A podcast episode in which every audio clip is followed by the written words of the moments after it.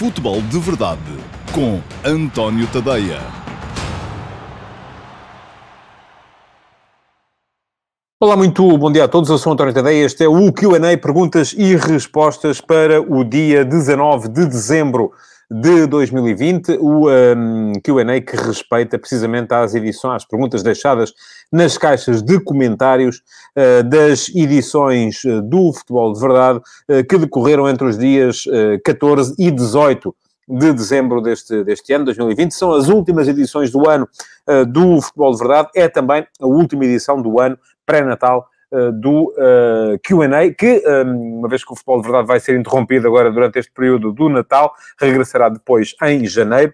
mas, um, para já, aquilo, esta, esta é a última edição do Q&A e é mesmo a última edição uh, de todo o conjunto e do pacote de futebol de verdade, pois já não haverá também emissões regulares. Já sabem como é que a coisa funciona, o futebol de verdade vai para o ar todos os dias, de segunda a sexta, sempre ao meio-dia e meia nas minhas redes sociais, no meu Facebook, no meu Twitter, no meu YouTube, no meu Dailymotion e no meu site, o. Uh, quem quiser pode deixar perguntas nas caixas de comentários destas diferentes plataformas e depois aquelas que não são respondidas em direto, porque muitas delas são respondidas logo no direto, uma vez que estou a acompanhá-las uh, ao mesmo tempo que a emissão vai sendo feita. As que não são respondidas em direto são submetidas a escrutínio e as melhores uh, ficam depois guardadas para a edição semanal do Q&A, perguntas e respostas ou questions and answers, conforme acharem uh, melhor. Ora bem, Hoje temos 12 perguntas, algumas particularmente interessantes, e eu vou começar a responder-lhes já a partir deste momento. A primeira pergunta vai para o Ricardo Carvalho. Olá, Ricardo, bom dia.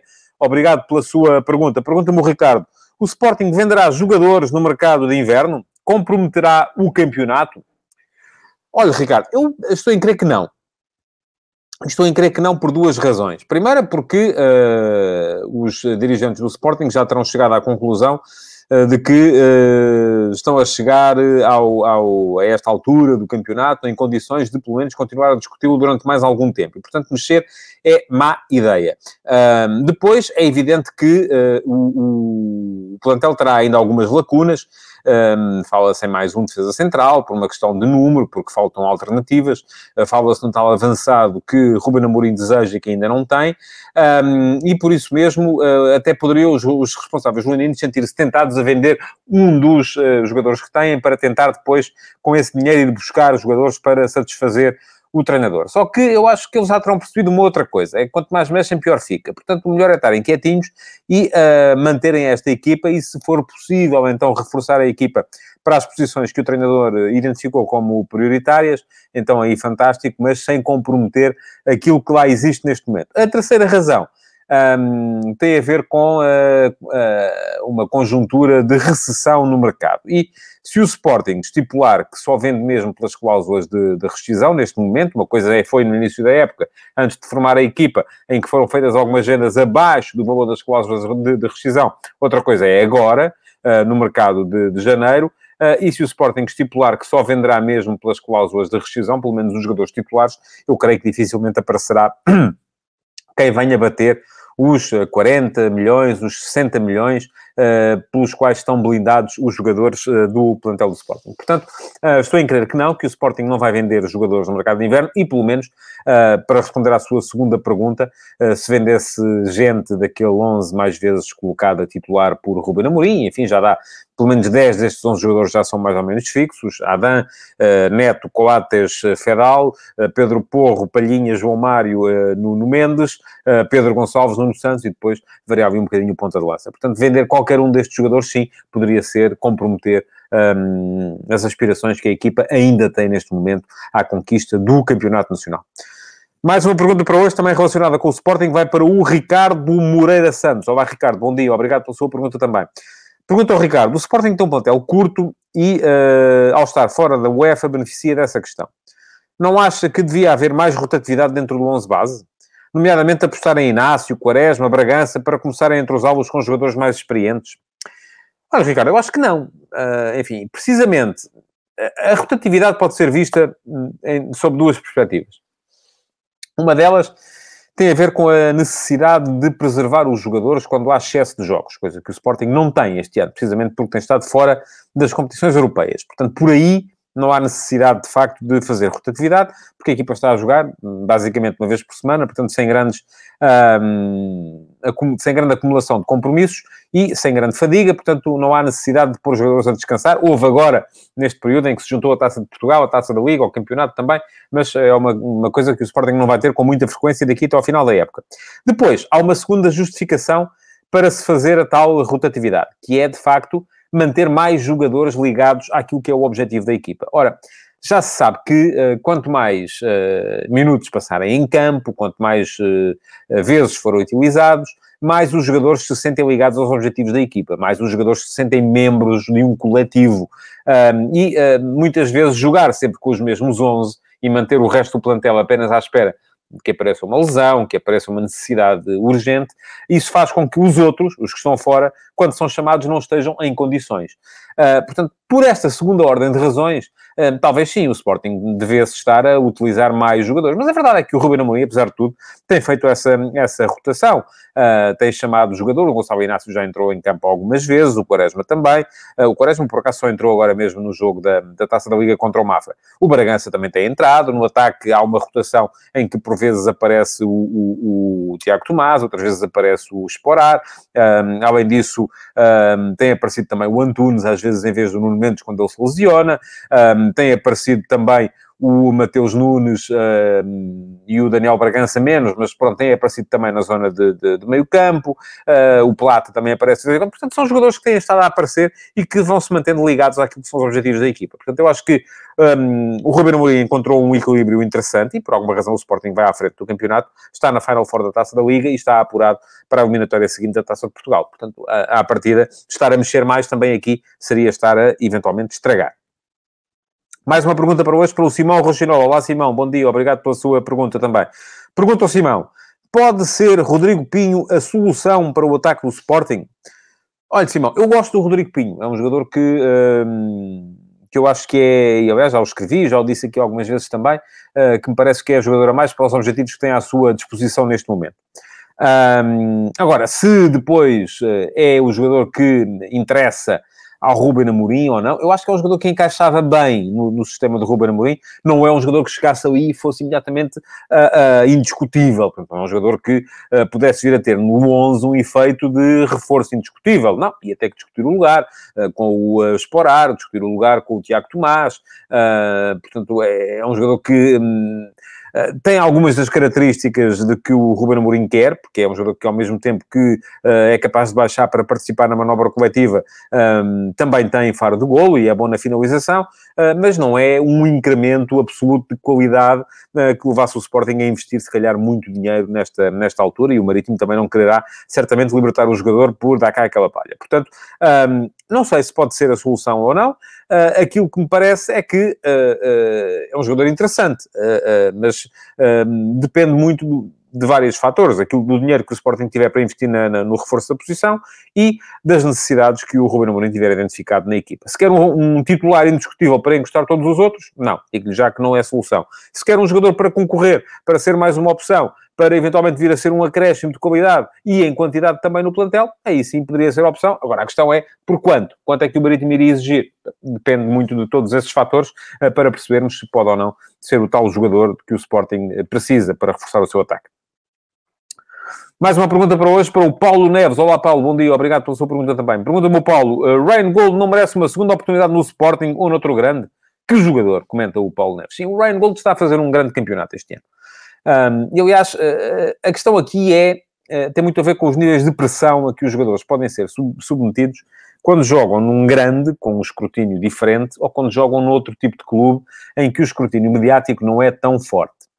Uh, porque isto de ser o jogador top não é só ser capaz de jogar bem em campo, é também ser capaz de lidar com toda a pressão que vem anexada à necessidade de corresponder todas as semanas e de jogar sempre para ganhar. Uh, a verdade é que o Ryan Gold já esteve no Sporting e não, uh, não vingou. E, uh, a ler esta sua pergunta, lembrei-me da, da, da, queixa recente do Carlos Carvalhal, no Braga, que dizia que o Braga, infelizmente, não tinha o, o mesmo mediatismo dos três grandes. Eu, na altura, comentei aqui essa, essas afirmações do Carlos Carvalhal, dizendo que, infelizmente, por umas razões, mas quem se pode queixar disso são, sobretudo, os homens do marketing, eh, porque para o treinador até é bom que esse mediatismo não exista, porque não há tanta pressão. E dei comigo a pensar na quantidade de jogadores que estão neste plantel do Sporting Clube Braga e que estão a fazer uma equipa de estalo, uma grande equipa mesmo, mas que já fracassaram uh, num nível, num patamar de exigência e de escrutínio mediático acima. Olha, Gaio esteve no Sporting, não vingou, foi uh, mandado embora. É hoje, se calhar, um dos. Um, é, um, é de certeza um dos melhores, talvez o melhor lateral direito do Campeonato Português. Ricardo Horta esteve no Benfica, fracassou, mandaram-no embora. Uh, é hoje um dos avançados criativos mais fortes do Campeonato Português. Galena andou pelo Porto, fracassou, mandaram-no embora. É hoje o ala esquerdo, ou um dos alas esquerdos mais fortes uh, do, do Campeonato Português. Um, enfim, estando ali uh, em luta com, com outros jogadores também igualmente fortes para essa, para essa posição. O André Horta esteve no Benfica, enfim, não tem o mesmo mediatismo do irmão neste momento no Braga e a mesma importância do, do irmão no Braga, mas está lá e joga e vai sendo também solução uh, com alguma frequência para o uh, Carlos Carvalhal.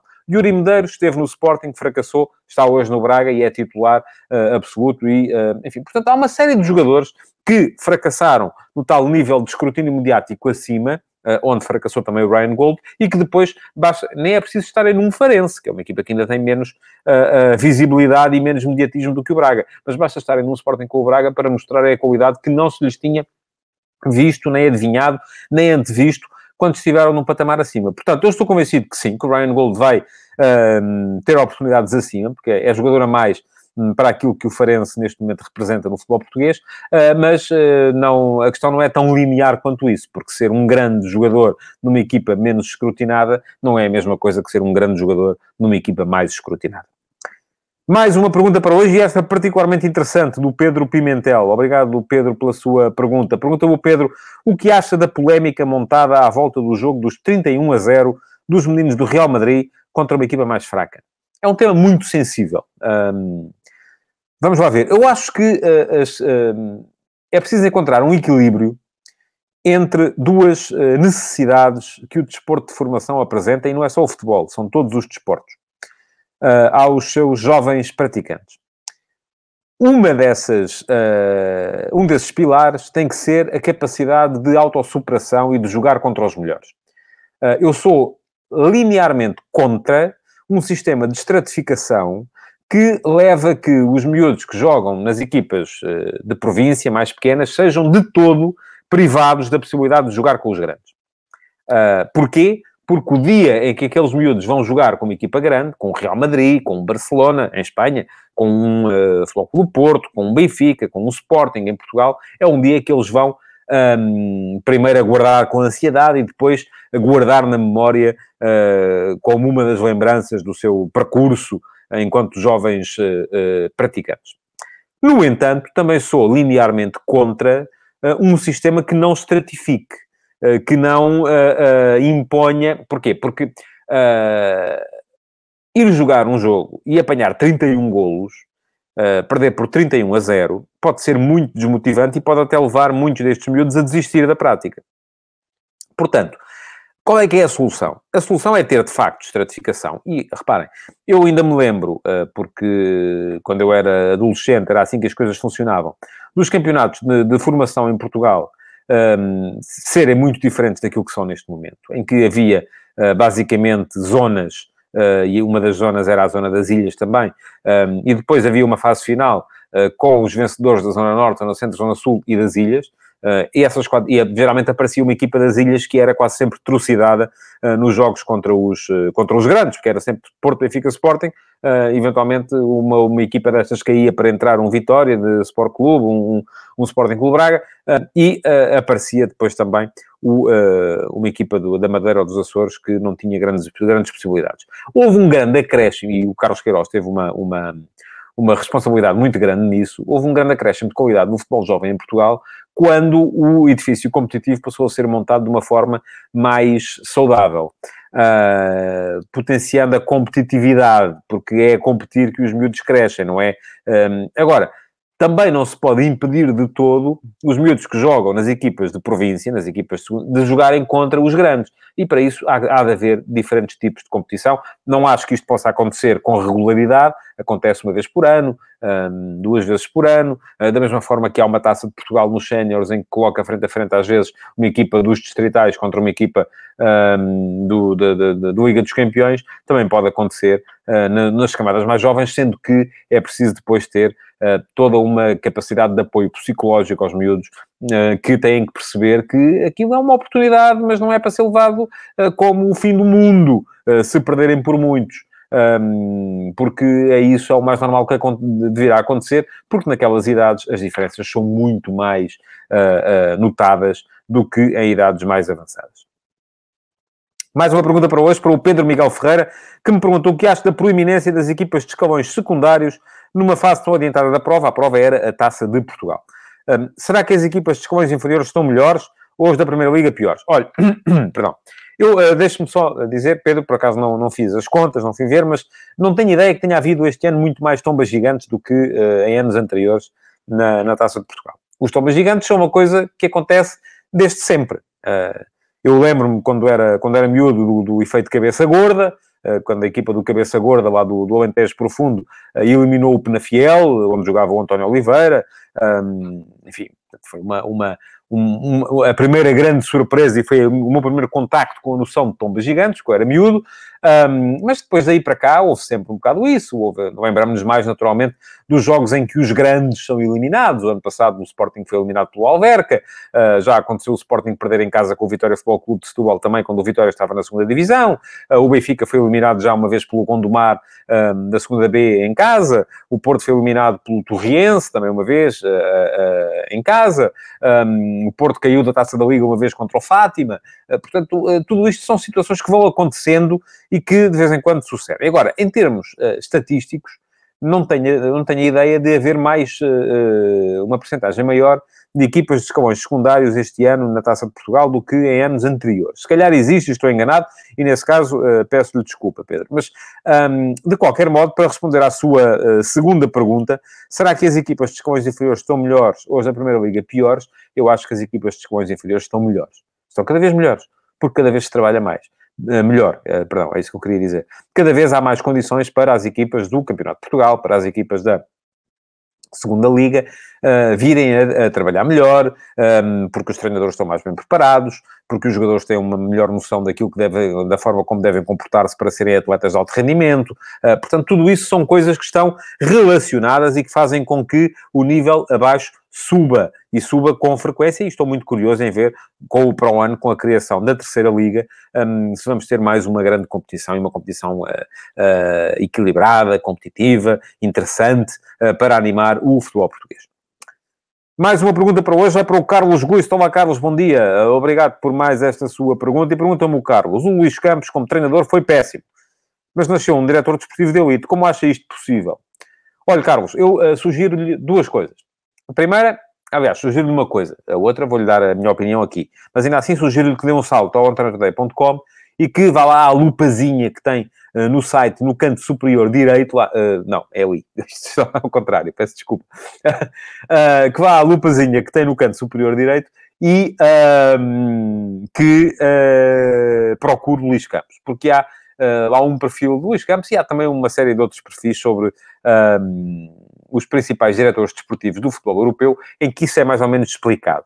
Ah, porque a questão é que ser treinador não é a mesma coisa que ser diretor desportivo, e não é a mesma coisa que ser comentador desportivo, e não é a mesma coisa que ser jornalista. São, há um ponto em comum a todas estas uh, profissões. Vamos lá.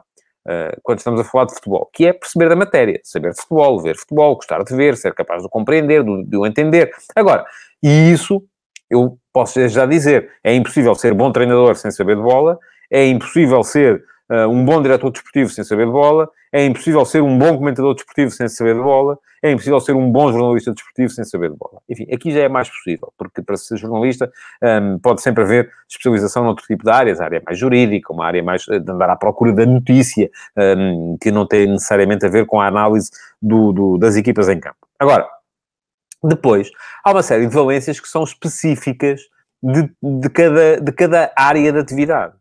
Por exemplo, mais do que saber de bola, mais do que ser capaz de fazer boas substituições, um, para ser um bom treinador é preciso saber dar bons treinos, ser um bom líder de grupo, ser capaz de uh, falar clara e concisamente e uh, para dentro de um balneário e levar todo aquele grupo a ir para o campo e ser capaz de, entre aspas, claro, morrer pela ideia da equipa.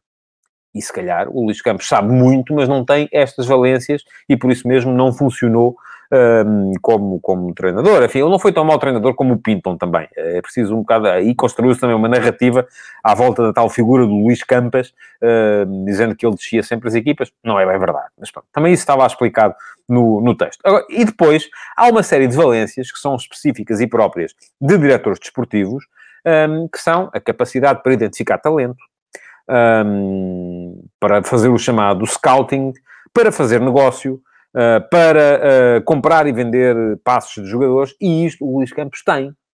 Portanto, não vejo aqui nenhuma uh, incompatibilidade, nenhuma incoerência entre a possibilidade de um tipo que dá um mau treinador ser um extraordinário diretor desportivo e um tipo que dá um mau diretor desportivo ser um extraordinário treinador. São coisas diferentes. E isto não mais. Muitas vezes, há casos de gente que, enfim, quando, uh, por exemplo, ainda hoje muita gente se lembra de quando o José Mourinho uh, foi fazer comentários de futebol na televisão e ficou o país inteiro uh, apaixonado pela, pela ideia de ter o Mourinho a fazer comentários de futebol na televisão. Eu, na altura, também tive o José Mourinho a escrever para o projeto que eu liderava nesta altura, que é aquele que está ali atrás, que é a Record 10. Um, aliás, quem conseguir uma lupa vê que naquela capa da revista que ali está, está lá o Mourinho, que era um dos colunistas.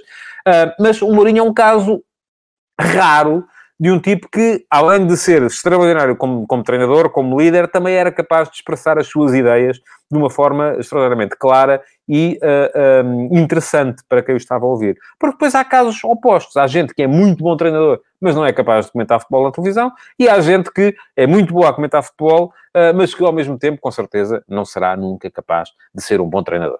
Uh, eu gosto de achar que estou neste último caso, mas talvez não. Bom, mais uma pergunta para hoje. Uh, tá, uh, vai para o um, ehm, Diogo Garcia. Olá, Diogo, bom dia. Obrigado pela sua pergunta também. Pergunta-me o Diogo. Com o ano a acabar, quais são, para já, as surpresas do campeonato? Equipas, jogadores e treinadores. Ora bem, Diogo. Eu tomei aqui umas notas para não me esquecer de ninguém, mas uh, é provável... Enfim, é uma análise feita um bocadinho um, ehm, por cima da burra, não é? Portanto, não é uma coisa absolutamente uh, fácil de, de, de, se fazer. Mas pronto, vamos lá. Se olharmos para equipas, há uma série de coisas que a mim me parecem uh, evidentes. Primeiro tudo, o Passo de Ferreira. Parece-me que é a equipa sensação deste início de liga, talvez a par do, do Santa Clara. O Passo está uh, neste momento em sexto lugar, o Santa Clara em sétimo. Estão ali a lutar por uma posição europeia. O Passo a dois pontos do Vitória Sport Clube, o Santa Clara a três. Uh, mas também não seria injusto se me esquecesse aqui, por exemplo, da Bessade. A Bessade, comandada pelo Petit, que tem neste momento a melhor defesa do campeonato. E isso uh, parece-me que deve ser realçado, tem de ser realçado, que é uma equipa que, à partida, não está entre as mais fortes, mas ainda assim tem a defesa menos batida do, do campeonato. Portanto, isso merece um, um, um fator de realce. Depois, uh, se queremos falar de jogadores, já falei aqui do Ryan Gold há bocadinho, a propósito de uma pergunta que me foi colocada. Um, não quero esquecer-me do Ângelo Gomes, eh, o jovem filho do, do, do Gil, um, antigo internacional de sub-20 e campeão do mundo de sub-20 por Portugal, uh, que está a jogar no Boa Vista e é uma, enfim, é uma lufada a dar fresco uh, para a criatividade uh, do futebol em Portugal. Um, enfim, o Passo Ferreira tem uma série de jogadores interessantes também, o Stephen Eustáquio, o Oleg, parece um lateral eh, muito, muito bom também. Uh, no Belenenses há a questão do Tomás Ribeiro, um dos uh, centrais uh, da equipa do Petit, que, que é totalista e tem feito também um excelente campeonato.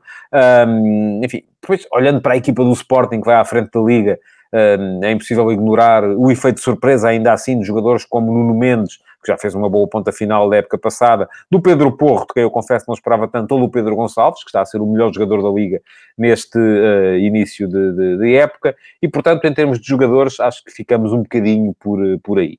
Depois, se quisermos falar de treinadores, Um, enfim, acho que já não se pode considerar surpresa aquilo que o Ruben Amorim está a fazer, ou o Carlos Carvalhal também, uh, porque já tinham mostrado, já tinham dado mostras de, de, de valia anteriormente, uh, mas uh, creio que tem que se olhar em termos, para, para falarmos de surpresa propriamente dita, temos que olhar para o Pepa, para o trabalho que o Pepa está a fazer no Passo de Ferreira, que é uma equipa com uma ideia vincada e forte e que, por isso mesmo, merece uma... uma uma, uma menção. Aliás, a este propósito, aproveito, sem colocar a pergunta, porque o Paulo Neves já tinha uma outra pergunta selecionada, uh, mas o Paulo Neves perguntou-me um, o que é que é isso de ser uh, treinador de uma equipa de autor.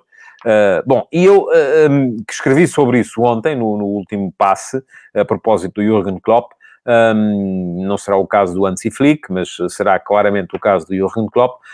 uma equipa de autor é uma equipa em que o seu treinador ele perguntava-me, Paulo, se há alguma tática. Não, a tática é, tem que ser alguém que cria alguma coisa. É como, salvaguardadas as, as devidas distâncias, é como comparar uh, o Leonardo da Vinci, quando pintou a Mona Lisa, ou qualquer pintor de rua que faz retratos da Mona Lisa para uh, vender a 5 euros.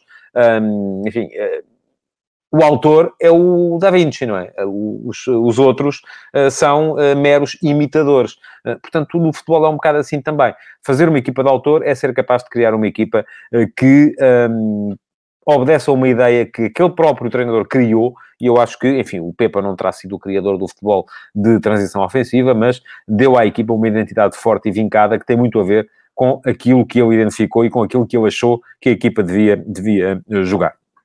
Mais uma pergunta para hoje e faltam mais quatro ainda para chegarmos ao fim uh, do futebol de verdade. Esta vai para o Amaro Martins. Olá, Amaro, bom dia, obrigado pela sua pergunta.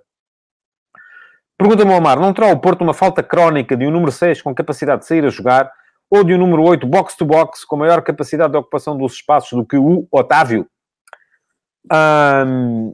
olha, Amaro, eu acho que não. Uh, e uh, vou dizer, acho que o Porto, para muito, poderá ter falta de mais gente uh, para manter o nível ali na zona central do campo.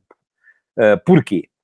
Porque com o uh, Sérgio Oliveira e o Uribe, a equipa parece muito bem servida para a ideia que o uh, Sérgio Conceição tem para ela neste momento, que é uma ideia de dois médios a par. Então, uma ideia de duplo pivô. Uh, aliás, já no ano passado, quando tinha o Danilo, ou na época passada, o Futebol Porto jogava com os dois médios a par. E o Danilo até é um jogador que, preferencialmente, jogará como seis único um, com dois médios interiores à frente dele, portanto, com um triângulo invertido, um triângulo com um atrás, dois à frente. O Porto, neste momento, joga num triângulo com dois atrás, um à frente. E esse um à frente é o Otávio, e está bem onde está, não tem que ser mexido. Um, enfim, se passar o Otávio para segundo médio, como já aconteceu em alguns jogos em que o Porto está a correr atrás do resultado, um, a equipa perde naturalmente capacidade de preenchimento de espaços do ponto de vista defensivo, mas isso é uma altura, uh, isso só acontece mesmo em alturas de desespero em que o Porto está um, a correr atrás. Um, em condições normais não será assim. Depois, o que pode haver ali, de facto, é falta de gente em quantidade Uh, para ir rodando estes dois jogadores, Uribe e Sérgio Oliveira, mantendo a qualidade. Até ver, o Lume está fora das, das, das opções, não, é, não tem sido opção, uh, e o próprio Gruitch, de quem se esperava uh, muita coisa, tarda em afirmar-se, aparece sempre, raramente, uh, geralmente nos minutos finais dos jogos, quando o Porto está a ganhar, mas está a ganhar apenas por um jogo, e é, por um golo, e é preciso reforçar, uh, reforçar o meio campo, ou até uh, reforçar a capacidade defensiva da equipa. Isto porquê? Porque me parece que o Gruitch também é mais jogador de jogar sozinho, como seis, do que de jogar com alguém a par. E porquê? Sobretudo porque o sistema do Porto, ou a ideia de jogo do Porto, aquilo que pede ao Sérgio Oliveira e ao Uribe é que não há um que fica sempre e um que vai sempre. Ou seja, não é uma lógica uh, de uh, ter um, um 6 clássico que está e um 8 que vai box to box. Não. É uma lógica em que há dois 8 em que ambos, ora, quando um fica, o outro vai, e quando o outro fica, o um vai. Uh, portanto, a ideia aqui é haver alguma alternância, até para não facilitar uh, as coberturas defensivas ou o encaixe defensivo das equipas adversárias. Um, portanto, o que eu acho é que quanto muito faltará gente capaz. E o Gruites, ora aí está, qual é o problema do Gruites? É que é bom a ficar, mas é mau a ir. e portanto, agora lembrei-me da anedota do cão do outro. Uh, uh, e portanto, o que se passa aqui é que uh, um, quando entra o Gruites, aquilo fica mais previsível. Um, faltará, quando muito, haver mais gente um, com essa capacidade para, ora ficar, ora ir, ou faltará dar ao Gruitch alguma capacidade ofensiva que ele não tem, ou não revelou ainda neste momento, porque também só entra, geralmente, em períodos em que a equipa está a defender resultados. Mais uma pergunta para hoje para o Alexandre Pereira. Olá, Alexandre, bom dia, obrigado pela sua pergunta. Pergunta-me Alexandre, qual acha que deverá ser a abordagem do Porto aos jogos com o Juventus? 5-3-2 já experimentado contra o City ou tentar jogar de igual para igual, dentro do calculismo lógico, mas com uma abordagem mais ambiciosa? Olha, Alexandre, eu acho eu sou sempre favorável a que as equipas mantenham a sua identidade. Um, e a identidade do Porto não é uh, neste 5-3-2. Até ver, foi coisa que não, uh, não, não deu grande resultado.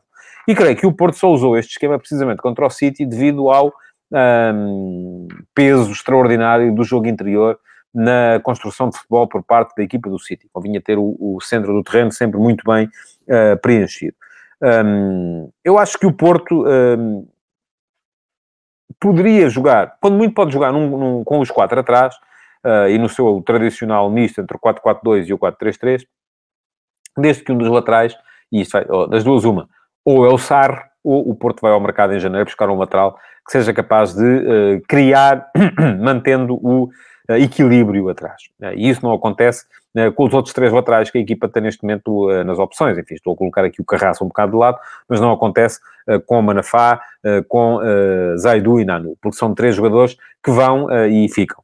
não, não, não, geralmente não, para desequilibrarem, são, são aquilo que eu chamei desde o início da época, laterais corredores, aqueles que ocupam todo, todo o, o, o corredor lateral e que Uh, geralmente para criar desequilíbrios, vão até à linha de fundo. O Alex Telles não era esse tipo de jogador. Era um jogador que era capaz de criar desequilíbrios desde meio do meio campo. E, portanto, isso facilitava um bocadinho a criação de equilíbrios defensivos no momento da perda da bola. Uh, neste momento, o Porto, com dois laterais corredores, um de cada lado, desequilibra-se muito atrás. E para jogar contra o Juventus, se calhar, convém uh, não ter esse desequilíbrio um, na sua zona mais recuada e uh, jogar, se calhar, ou com o Sarro ou ir buscar um outro lateral uh, esquerdo que seja capaz de criar perigo, porque o Sarro, do ponto de vista ofensivo, a jogar a lateral não é, uh, de facto, uma solução, que seja capaz de criar perigo sem desequilibrar atrás. Penúltima pergunta para hoje, para o André Amaral, que me pergunta: Olá, André, bom dia, obrigado pela sua pergunta. Pergunta-me, André: falta ao Benfica laterais mais fortes ofensivamente quando não joga Grimaldo? Olha, eu acho, André, que o problema dos laterais do Benfica não é de todo ofensivo, é sobretudo defensivo. Um, se olharmos uh, para o uh, Gilberto, uh, para o Diogo Gonçalves, que chegou ser utilizado como lateral e que agora parece ter perdido essa possibilidade porque tem jogado mais vezes como alternativa o João Ferreira. Para o Nuno Tavares, são jogadores do ponto de vista ofensivo, cumprem. O, onde eles não cumprem é a defender. Uh, mas isso não cumpre e o Grimaldo também não cumpre. Aliás, o ponto, o ponto de equilíbrio da equipa do Benfica uh, no que toca aos seus laterais era estabelecido pelo André Almeida, que é o tal lateral que, ao mesmo tempo que cria ofensivamente, também é capaz uh, de manter o tal equilíbrio defensivo. Enfim, era como eu estava a dizer há pouco acerca do Porto. Uma equipa que joga com uma linha de 4 atrás, seja em 4-4-2, em 4-3-3, 4-2-3-1, 4-5-1, seja o que for, precisa geralmente de ter um lateral com capacidade para ficar, para, para estabelecer a linha de três uh, em momentos de transição defensiva, em momentos de perda de bola. E o Benfica tinha esse jogador em André Almeida, que se magoou e que em princípio ficará fora até a final da época. Uh, não tem outro como ele.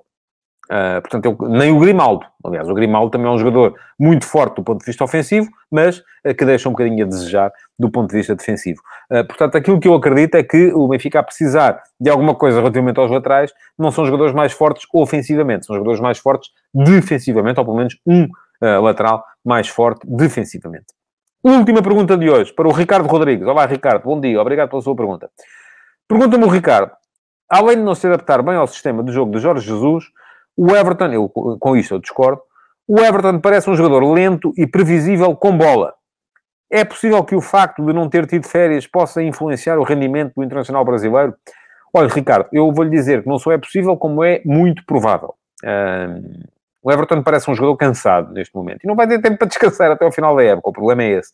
Uh, portanto, uh, se calhar vamos ver um incremento uh, no rendimento do Everton lá mais para a frente, se calhar só na próxima época, mas que é craque, é. Disso não tenho grandes dúvidas. E um, só discordo de si na questão quando diz que ele não se adapta bem ao, ao sistema de jogo do Jorge Jesus. O Everton está a jogar basicamente, está a jogar basicamente como jogava no Grêmio. Um, a vir da direita para o meio, uh, com capacidade para finalizar uh, da esquerda para o meio, perdão, com capacidade para finalizar de pé, de pé direito, que é o seu pé mais forte, e com capacidade para criar desequilíbrios em tabelas. A equipa é que se calhar não está a corresponder àquilo que o Everton mais precisaria. Aliás, este Benfica parece um Benfica demasiado obcecado com o jogo interior. Uh, há bocado falei no jogo interior a propósito do, do, do Guardiola. Uh, o Benfica também, e aliás, isso foi comentado aqui uh, esta semana, quando eu escrevi no último passo um texto a propósito da, da, do sistema de jogo, ou da, da, ideia de jogo de Jesus e dos jogadores que ele tem ao dispor. Um de vós eh, contestou, e eu dei-lhe razão, porque de facto há essa pequena diferença, eu não acho que ela seja muito significativa, eh, que a ideia de jogo de Jesus seja a mesma que era há 10 anos, porque na altura tinha extremos que jogavam claramente e que abriam o jogo, e neste momento uh, jogava com o Di Maria à esquerda e com o Ramires à direita, nessa altura, uh, embora o Ramires viesse muito para dentro, mas vinha para dentro sobretudo no momento defensivo, e o Di Maria era um jogador de corredor, claramente. Neste momento não, o Jesus, desde há uns anos esta parte, começou a jogar quase sempre com médios ala de pé trocado. Isto é, joga um destro, o Everton, à esquerda, uh, facultando-lhe assim a possibilidade de vir para dentro, e joga um escardino, geralmente, agora ultimamente tem jogado até o Rafa, uh, mas enfim, o Padrinho é escardino, e foi a primeira aposta de Jesus para jogar no lado direito, também para vir para dentro, vir à procura do espaço interior. Um, esta obsessão pelo, pelo espaço interior acaba por ser uh, um, normal na equipa do Benfica, mas não é uma novidade para o Everton. O Everton já fazia isto muito no, no Grêmio, uh, quando, quando jogava ainda no Brasileirão. E pronto, chegamos assim ao final do uh, eh, Q&A de hoje. Uh, é o último do ano, volto a dizer. Uh, vem aí umas mini férias até janeiro. Uh, queria, portanto, aproveitar para vos desejar umas boas festas, bom Natal, boa passagem de ano, bom 2021, que seja melhor do que 2020 para todos. E uh, espero que em janeiro, quando voltarmos, eh, vocês estejam ainda aí eh, desse lado. Muito obrigado por terem estado aí. Então, um resto de bom fim de semana e bom Natal para todos. Futebol de Verdade, em direto de segunda a sexta-feira, às 12h30